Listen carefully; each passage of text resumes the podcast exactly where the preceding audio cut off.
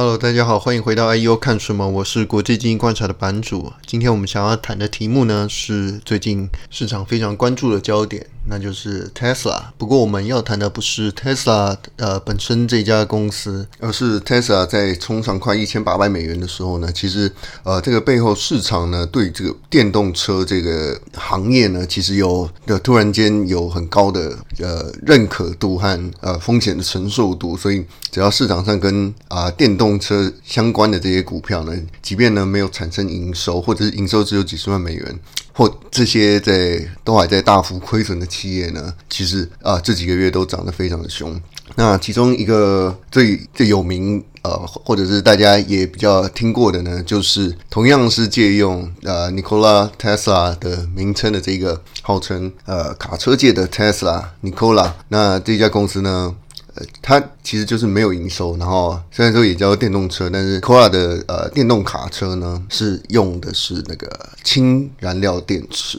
那这项技术呢，其实因为这个成本很高，还有就是它呃非需要的一个。基础建设呢，就是加氢站。那这个加氢站呢，其实还非常的稀有，那一直没有能够普及。那其实氢燃料电池也不是一个很新的技术，但是呃，一直以来都有同样的问题。像的汽车的大厂 Toyota 在二零一五年就其实就已经发布了氢燃料电池的电动车。叫做 Toyota Mirai，那这一台电动车呢，其实是呃 Toyota 对于未来电动车的赌注之一啊。呃，因为氢燃料电池呢，有一些呃比现在 Tesla 这些电动车在使用的那个锂离子电池有很明显的优点呢。优点的话，就是它的能量转换效率是非常高的，然后它的充电时间也很短。那它对环境的污染也很低，因为它基本上就是排出水而已。呃，有这么多优点，那 Toyota Mirai 卖了多少台呢？其实从二零一五年到现在呢，Mirai 只在加州卖了六千台，然后在全球大概卖了也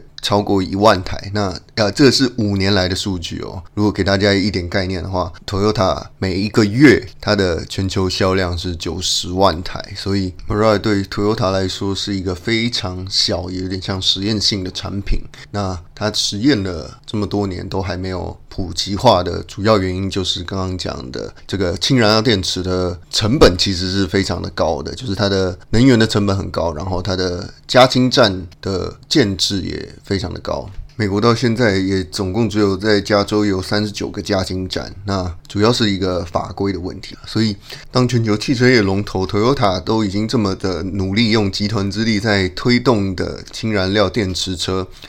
它的进展还是这么的小，其实你要小心这些很会画大饼，但是它的营运和它的未来是需要非常大资金来支持的。Nicola，他在这些年已经烧了大概一点八九亿的美金，那至今都还没有实际真能够使用的呃加氢站跟电动的卡车。那他预，但是他预估的未来八到十年，他要在美国建七百个加氢站，然后要在二零二七年量产三万台。的电动卡车，那这这些 promise 都是 Nikola 公司在卖的一个梦想。呃，虽然说 Tesla 一开始其实也是在卖梦想嘛，因为它一开始也是亏损连连，那也是没有做出一个非常厉害的产品，直到了 Roadster 出来。那、啊、但是呢，呃，要做到量产车会遇到中间可能会遇到非常多的生产的瓶颈，所以呃，事事实上 Tesla 是克服了很多的难关才呃做成现在这样。那在一个完全没有营收的 Nicola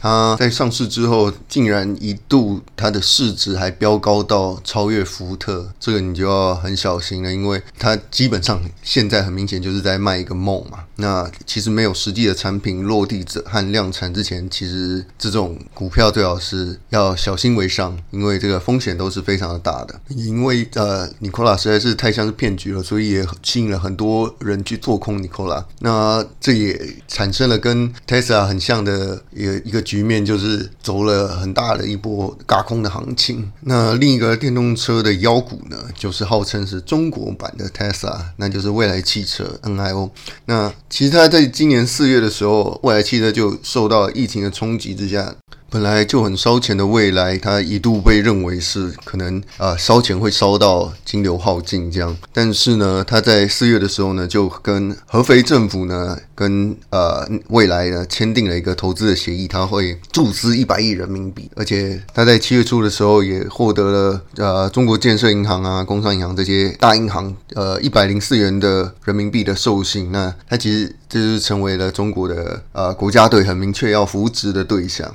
虽然说他的烧钱是没有停过的，他甚至还有 promise 说，呃，他的客户可以永久的呃终身免费换电。这其实一听就知道是非常烧钱的方案，而且会对公司未来的营收都会产生影响。刚刚忘了说，未来的电动车方案呢，其实是呃换电的模式，就是有点像 Gogoro 的方式。所以你只要想象说，如果 Gogoro 说以后换电都不用钱的话，你就会知道它其实会非常的烧钱。不过未来汽车车它在第二季的交付量呢，是有到了一万零三百三十一辆，它的同比的增长呢有高达了一百九十一 percent。虽然说它的获利依旧是遥遥无期啊，但是啊，目前中国政府的国家队基本上已经是重点支持这个所谓的造车新势力的领头羊，所以。它会比这些其他相对更小的新能源车厂呢，是有更强的底气可以继续活下去。另外，还有一家电动车厂，其实是相对比较少人听过的，是一家。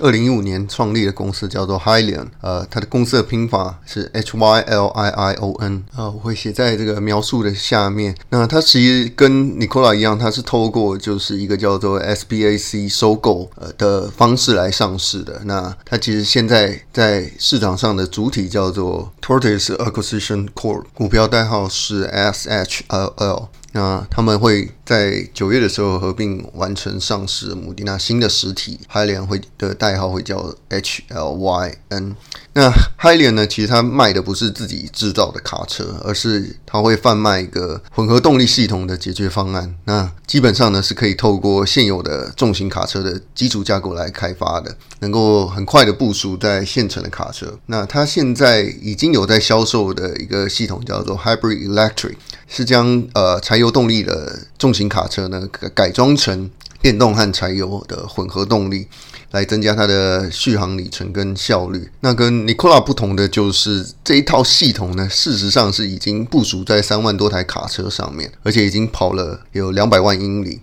那 Hylian 呢，有另外一个产品呢，叫做 Hypertruck ERX。它的解决方案也是跟大家不同，它是用再生天然气的发电机来充电的。那这个再生天然气的动力总成系统呢，其实不同于用全电池的 Tesla 的呃卡车 Semi，或者是用氢燃料电池的 Nikola，因为 Hypertruck 不需要太重的电池组就能够快速的充电，而且主要是因为它是加天然气。那天然气的加气站呢，其实在北美目前就已经有七百二十九个了，所以它的呃加气站的这个优势呢，是加氢站完全没有办法比拟的。呃不过这个系统呢，是跟刚刚讲的那个 Hybrid Electric 混合动力是不一样的，就是他们是正在研发当中，那是预估二零二二年才会。呃，正式的铺开，那当然你要小心的，就是说它到底能不能够实现它所承诺的这个进展，这样子。假设它如果能够完成的话，那它的这个解决方案呢，其实是有很多方面的优势，像是它的续航里程呢，Hyliion 说它的卡车续航能够高达两千公里。两千公里什么概念呢？就是 Tesla 他说它的 Semi 这个电动卡车呢，它的续航是九百六十公里，所以是比 Tesla 的 Semi 还要再多了一倍。而且，因为天然气的价格呢是比氢气还要低的，那所以甚至还低过了柴油。所以，呃，Hyliion 的资料就是显示说，它虽然它的前期的成本会相对比较高，但是那如果你算上了七年的总持有成本，包含了燃料费的话，其实呃，Hyliion 的 Hypertruck ERX 是号称可以。比 Tesla 还有现有的柴油重型卡车还要来的便宜三十五 percent。那 Nikola 的话不用说，因为它的氢燃料电池，它的成本是比较高的，它甚至比现在的重型卡车七年的持有成本还要贵上了四十八 percent。那这是很明显的差距，也就是说，如果你如果你是一家拥有重型卡车车队的公司的话，你更有可能会选择就是成本相对较低的，而且能够更快速部署的解决方案。所以 h y l i a 呢是这些电动车解决方案中相对就是成本更合理，然后部署可以更快的一个解决方案。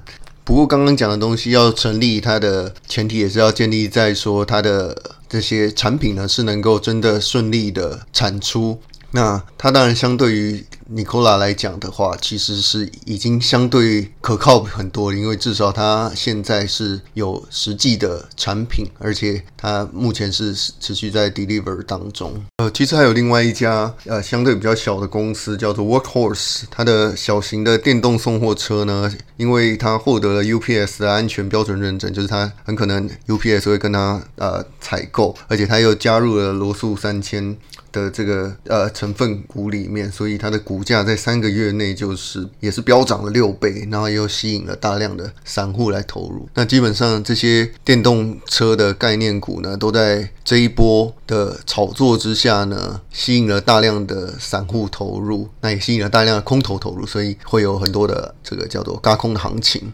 那这些公司呢，其实你要去关注他们的本质到底是什么？因为有一些真的是很像庞氏骗局啦。虽然说一开始 Tesla 也是蛮像庞氏骗局，但最好的呃方式呢，都还是它实际上真的有做出了产品，并且在市场上经过验证之后，呃再去投入，其实也不也不会迟了。因为你看 Tesla 它其实真的做出了产品，中间也是高高低低的起伏了一阵子之后，然后再真的 deliver。他所宣称他能够做到的东西的时候，就开始股价才会往上的飙涨。那其实你不用很早就去呃追逐这些股票，但是你可以把它放进你的呃口袋名单中，然后好好的观察它是否会真的如他所宣称的这样子发展。那这些公司呢，其实都有一个非常大的梦想。那如果他们有一些公司能够真的 deliver 它的 result 的话，是有很有可能会成为就是那种像 Tesla 一样，股价呈现倍数成长的未来公司。好的，那本周的 I U 看什么就到这里结束啊、接下来我想要稍微讲一下说目前呃经营 Podcast 的心得啊，因为大家有些人其实是有发现说我的更新的速度有变得缓慢了下来。那事实上呢，是因为我啊、之前有跟台通和呃股癌聊过天呢，我事实上是真的发现说他们的。呃，口语表达能力是非常的强的。那啊，换教授就是很会拉赛啊。所以他们呃录 podcast 的时候，我相信他们的困难是比我要更少一点的，因为他们本身就是非常会讲话的人。那我自己录 podcast 的时候是需要做很多功课，然后我的录音的时间呢，其实也是拉的非常的长，因为我的讲话其实是蛮卡的，所以会需要很大量的剪辑。那呃，虽然说练习了之后是有稍微的好一些。但是目前这个。节奏呢，其实是有一点吃力的，跟我平常在呃 Facebook 上面发那些一行文是有蛮大的差别的，所以也在考虑说要怎么样来经营是会更有效率，以及它的产出呢能够更稳定。那当然也谢谢呃很多人的支持，就是竟然在 Facebook 上还 cue 我说啊很久没听到版主的 Podcast 了，让我又必须要赶快的把它动起来，把这个新的一集。记录起来，这样，那未来会有什么样的形式呢？还不确定。也有一些听众有反映说，可以做点访谈啊，或者是整理呃当周的新闻之类的。那未来的话，可能都会尝试一下不同的形式。好，那今天的节目就到这边告一个段落。呃，有关网友留言的部分，迪士尼的相关分析的话，我想我会从那个财报出来之后再出发。这样，大家如果还有什么想听的题目，或者是对这个节目有什么建议的话，也欢迎到 Apple Podcast 留言区下面分享。好，那今天先这样，拜拜。